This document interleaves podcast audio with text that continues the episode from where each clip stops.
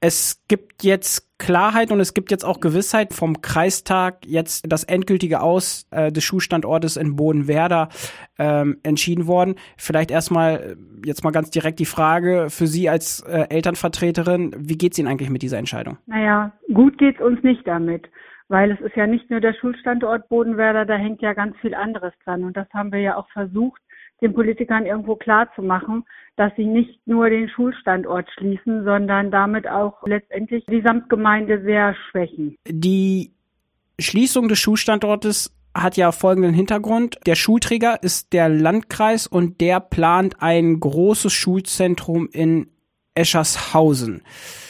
Ist das für Sie nachvollziehbar, dann zu sagen, okay, aus Kostengründen machen wir dann lieber ein großes Schulzentrum, anstatt mehrere Schul Schulen irgendwie zu erhalten?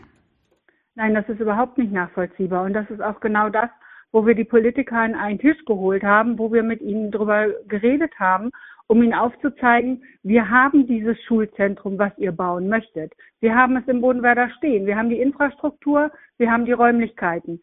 Es ist zwar über Jahre nicht mehr modernisiert worden, aber dieses Geld, was man für einen Neubau beziehungsweise dann für einen Abriss im Bodenwerder investieren möchte, das hätte man auch genauso gut nehmen können und einfach modernisieren können. Wir brauchen im Bodenwerder kein neues Gebäude, das verlangt überhaupt niemand, aber eine Renovierung, das wäre für uns das gewesen, was wir uns gewünscht hätten. Sie sind ja dann vor Ort da gewesen im Kreistag. Fühlten Sie sich von der Politik ernst genommen und hat man Ihre Fragen und auch Ihre Bedenken ähm, ja, beantworten können?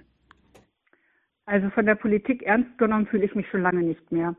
Ähm, wir haben diese Ausschusssitzung am Donnerstag miterlebt. Äh, da war nur ein Teil der Kreistagsmitglieder äh, dabei. Das war schon an Arroganz nicht zu überbieten.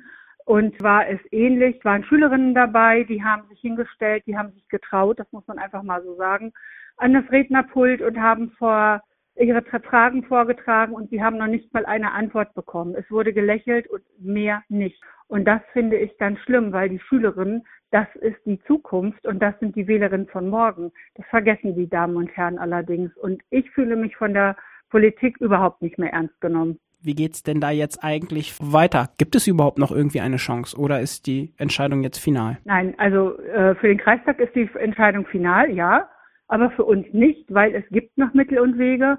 Das möchte ich jetzt aber noch nicht so erzählen, was wir da planen. Wir haben unsere Fühler schon ausgestreckt, was kann man tun. Und wir sind in ganz engen Kontakt mit der Verwaltung im Bodenwerder und auch da werden Termine für Gespräche stattfinden.